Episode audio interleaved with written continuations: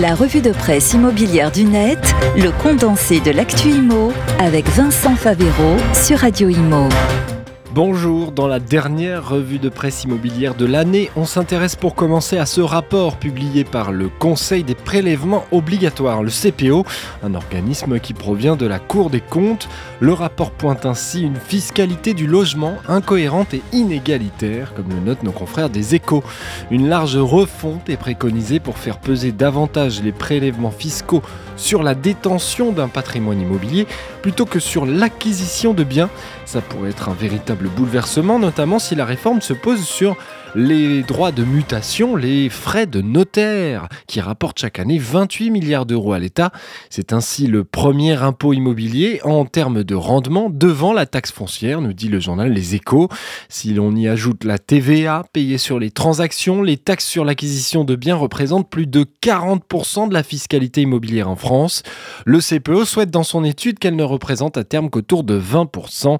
L'idée étant de taxer davantage la rente plutôt que l'effort d'accès à la propriété. Le président de la Cour des comptes, Pierre Moscovici, pointant que ces frais de notaire ont un effet très négatif sur le nombre de biens vendus, la mobilité et l'accès à la propriété des ménages. Nous ne sommes que dans le stade du rapport rendu, mais par une institution très importante. Démarche à suivre et à lire donc dans les échos. Deuxième impôt le plus important en termes de rente immobilière pour l'État, la taxe foncière fait elle aussi l'objet d'une étude de l'INSEE que dévoilent nos confrères du Figaro cette semaine.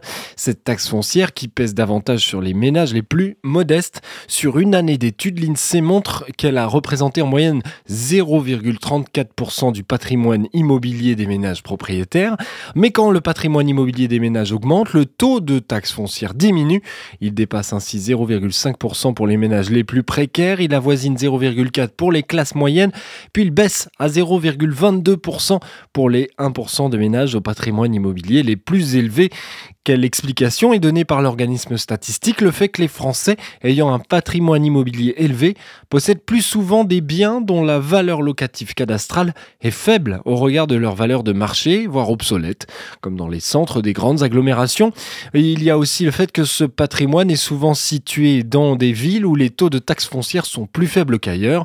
En Ile-de-France, par exemple, le taux d'imposition est de 0,09% à Paris, de 0,16% dans le département des Hauts-de-Seine, mais de 0,42% en Seine-Saint-Denis. C'est ainsi une injustice que pointe l'INSEE dans ce dernier rapport, à lire dans le Figaro. Terminons avec cette réforme qui arrive mais qui n'arrivera pas de suite. La réforme du prêt à taux zéro n'entrera pas en vigueur au 1er janvier 2024, nous dit Le Monde cette semaine.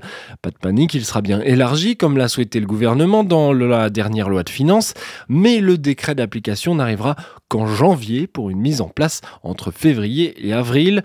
Une latence à l'allumage pour permettre aux banques de s'adapter et de préparer les nouveaux financements, car au final, ce sont plus de 6 millions de foyers supplémentaires qui devraient profiter de l'élargissement du prêt à taux zéro. Tous les articles à lire euh, dans le podcast de la revue de presse, vous y retrouvez tous les liens, c'est sur l'appli, le site Radio Imo. La revue de presse immobilière du net à réécouter et télécharger sur le site et l'appli radio.imo et sur toutes les plateformes de streaming.